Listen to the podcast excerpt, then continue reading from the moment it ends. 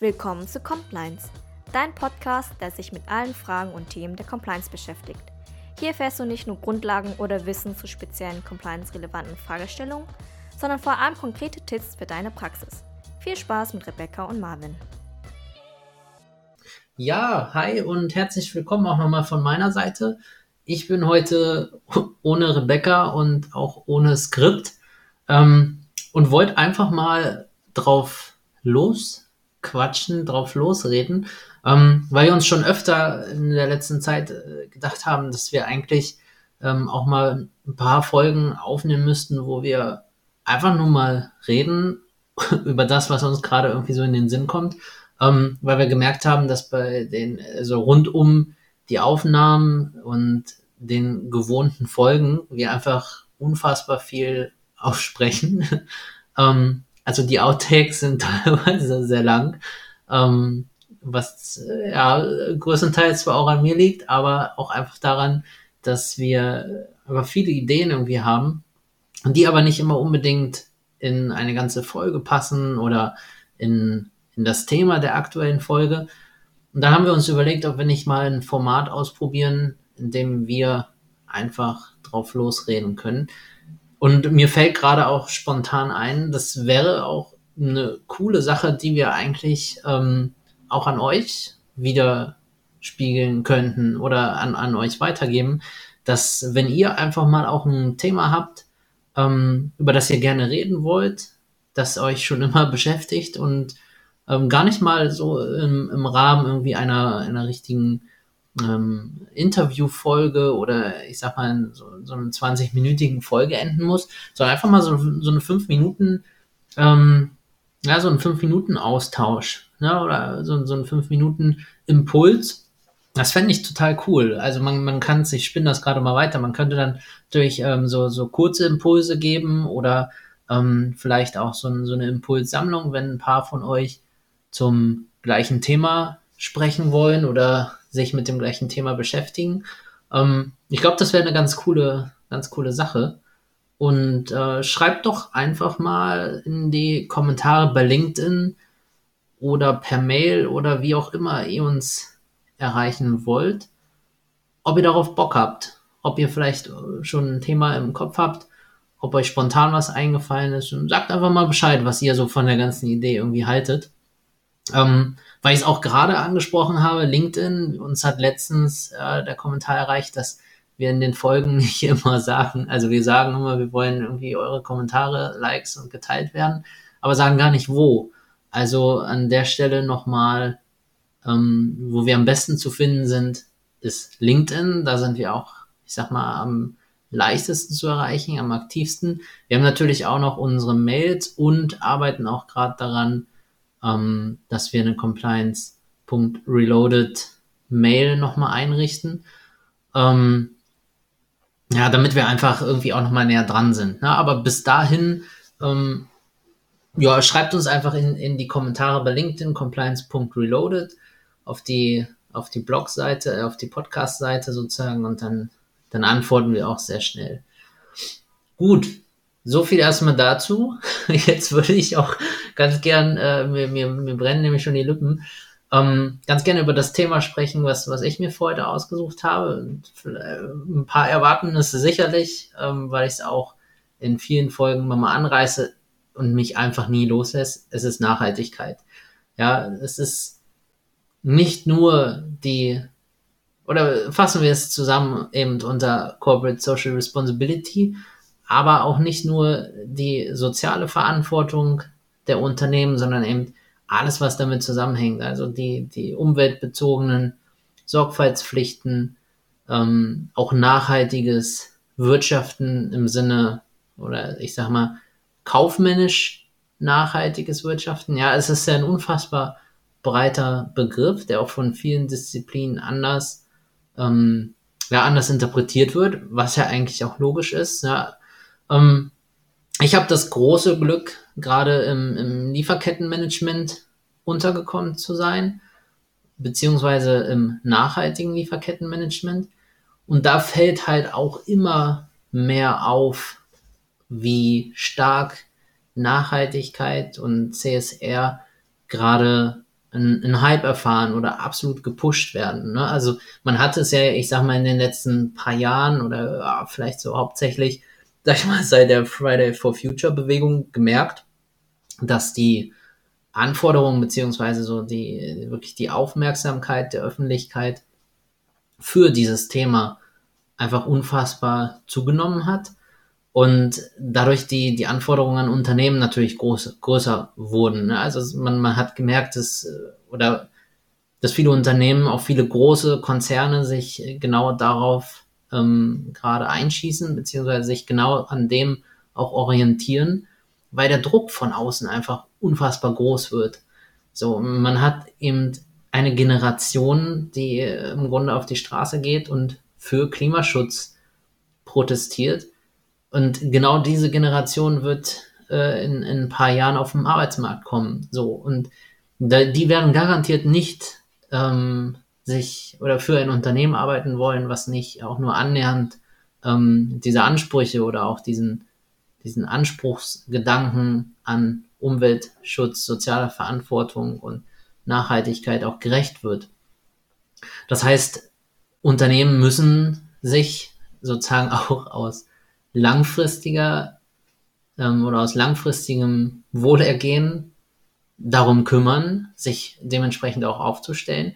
Gleichzeitig ähm, ist natürlich auch die, ich sag mal so, die, die Medienöffentlichkeit oder allgemein die Medien unfassbar reizbar, könnte man fast sagen, so in, in dem Bereich. Ne? Also egal, was hochkommt, ähm, es wird sofort aufgegriffen. Das heißt, so die Reputationsschäden sind wirklich enorm bei und, und können sehr schnell eintreten. Ja. Und ähm, gerade auch aktuelle Skandale, das ist jetzt äh, kein, kein, kein kleiner Fall natürlich.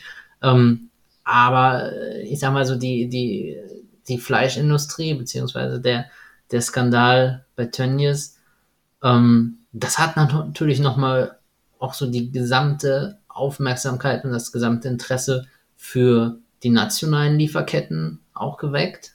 Ähm, wohingegen Corona meiner oder meinem Empfinden nach eher die Aufmerksamkeit auf die Vulnerabilität der globalen Lieferketten gelegt hat.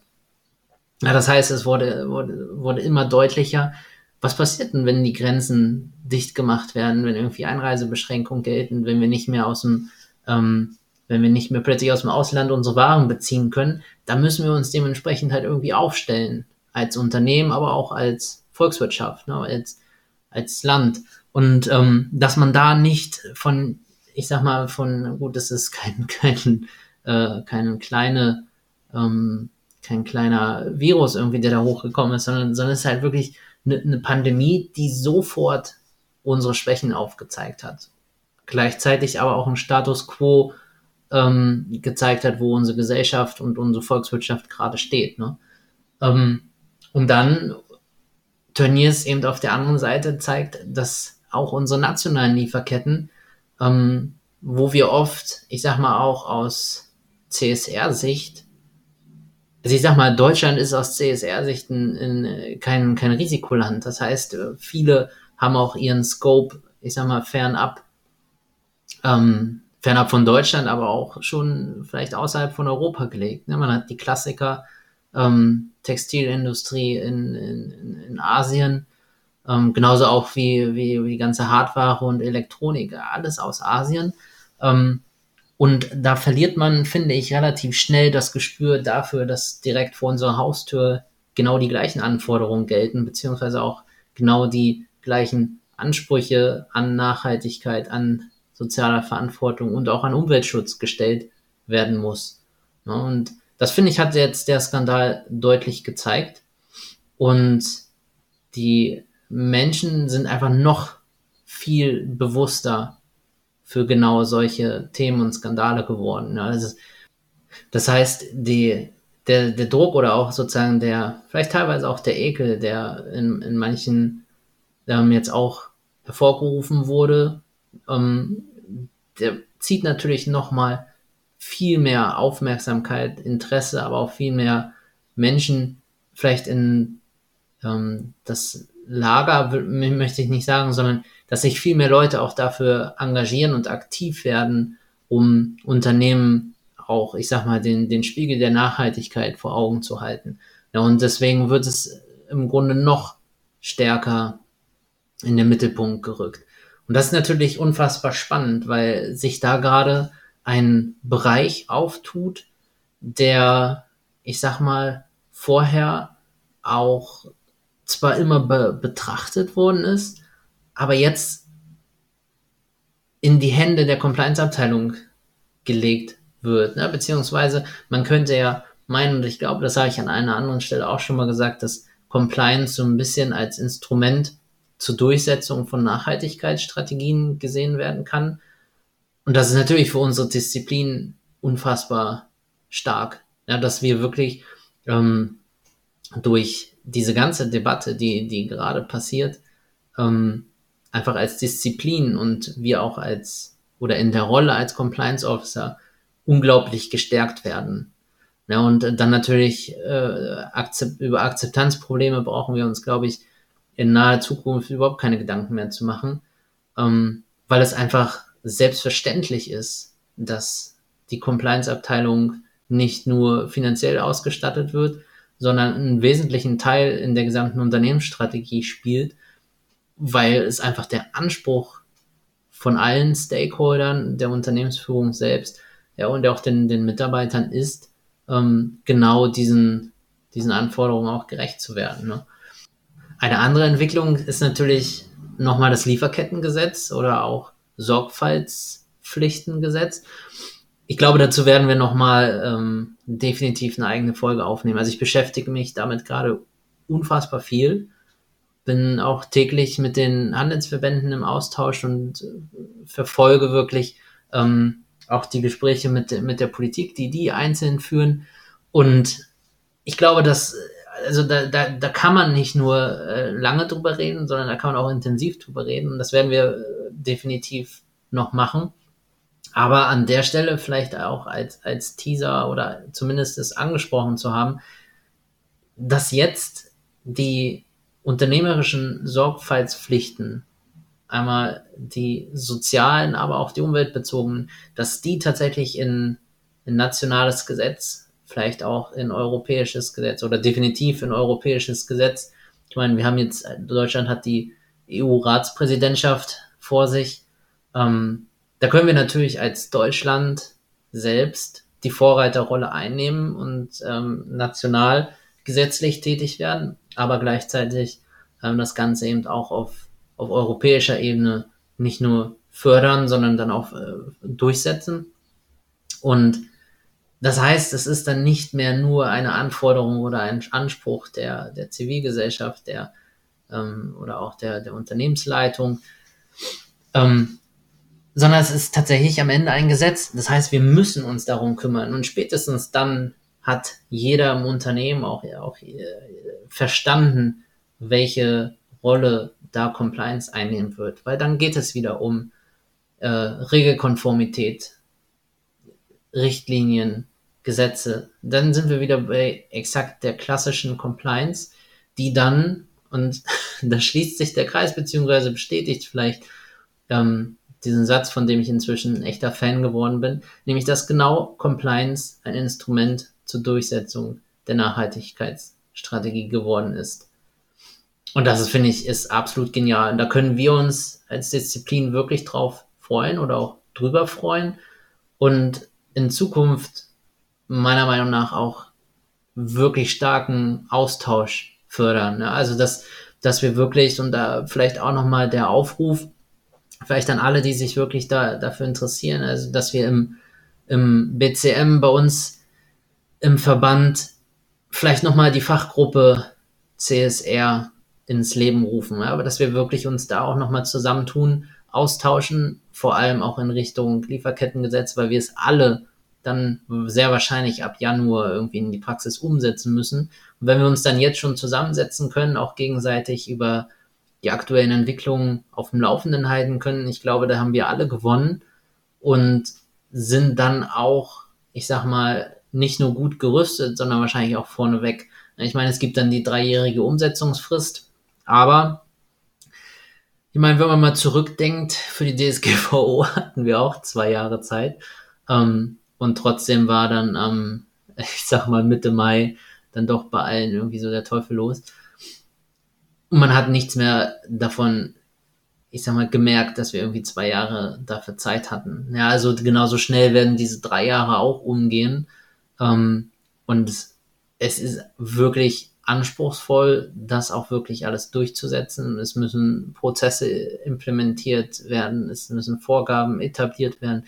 Also es ist wirklich eine riesige Stange, die da auf uns zukommt. Und ähm, die Ausgestaltung tatsächlich ist ja auch noch nicht mal ganz klar. Das heißt, da, da kann sich natürlich auch noch viel ändern. Aber dass wir uns da wirklich von vornherein gut aufstellen, vielleicht auch als Compliance-Disziplin gegenüber der Politik auch auftreten können, ähm, weil wir nun mal die Experten sind und wir sind nun mal diejenigen, die am Ende das Ganze durchsetzen müssen. Und deswegen sollten wir uns auch von vornherein daran beteiligen und auch irgendwie mitwirken, mitgestalten und uns in den ganzen Diskurs auch einbringen. Ähm, deswegen, also einmal der Vorschlag, irgendwie doch eine Fachgruppe zu gründen, ähm, da auch gerne über mich oder auf, gerne auf, auf uns äh, zukommen, dass wir da auch vielleicht den irgendwie den verbandseitigen Kontakt auch herstellen können für euch, die, die, die noch nicht Mitglied sind. Oder aber ihr seid Mitglied, ähm, dann, dann können wir das definitiv auch zusammen angehen und, und einfach mal schauen, was daraus wird, wie viele sich dann tatsächlich auch melden ähm, und wie das Ganze angenommen wird. Also ich denke, das ist ein schöner Schritt. Und auf der anderen Seite ihr wisst, ich bin Fan vom persönlichen Austausch. Meldet euch einfach. Ich rede unfassbar gerne über dieses Thema.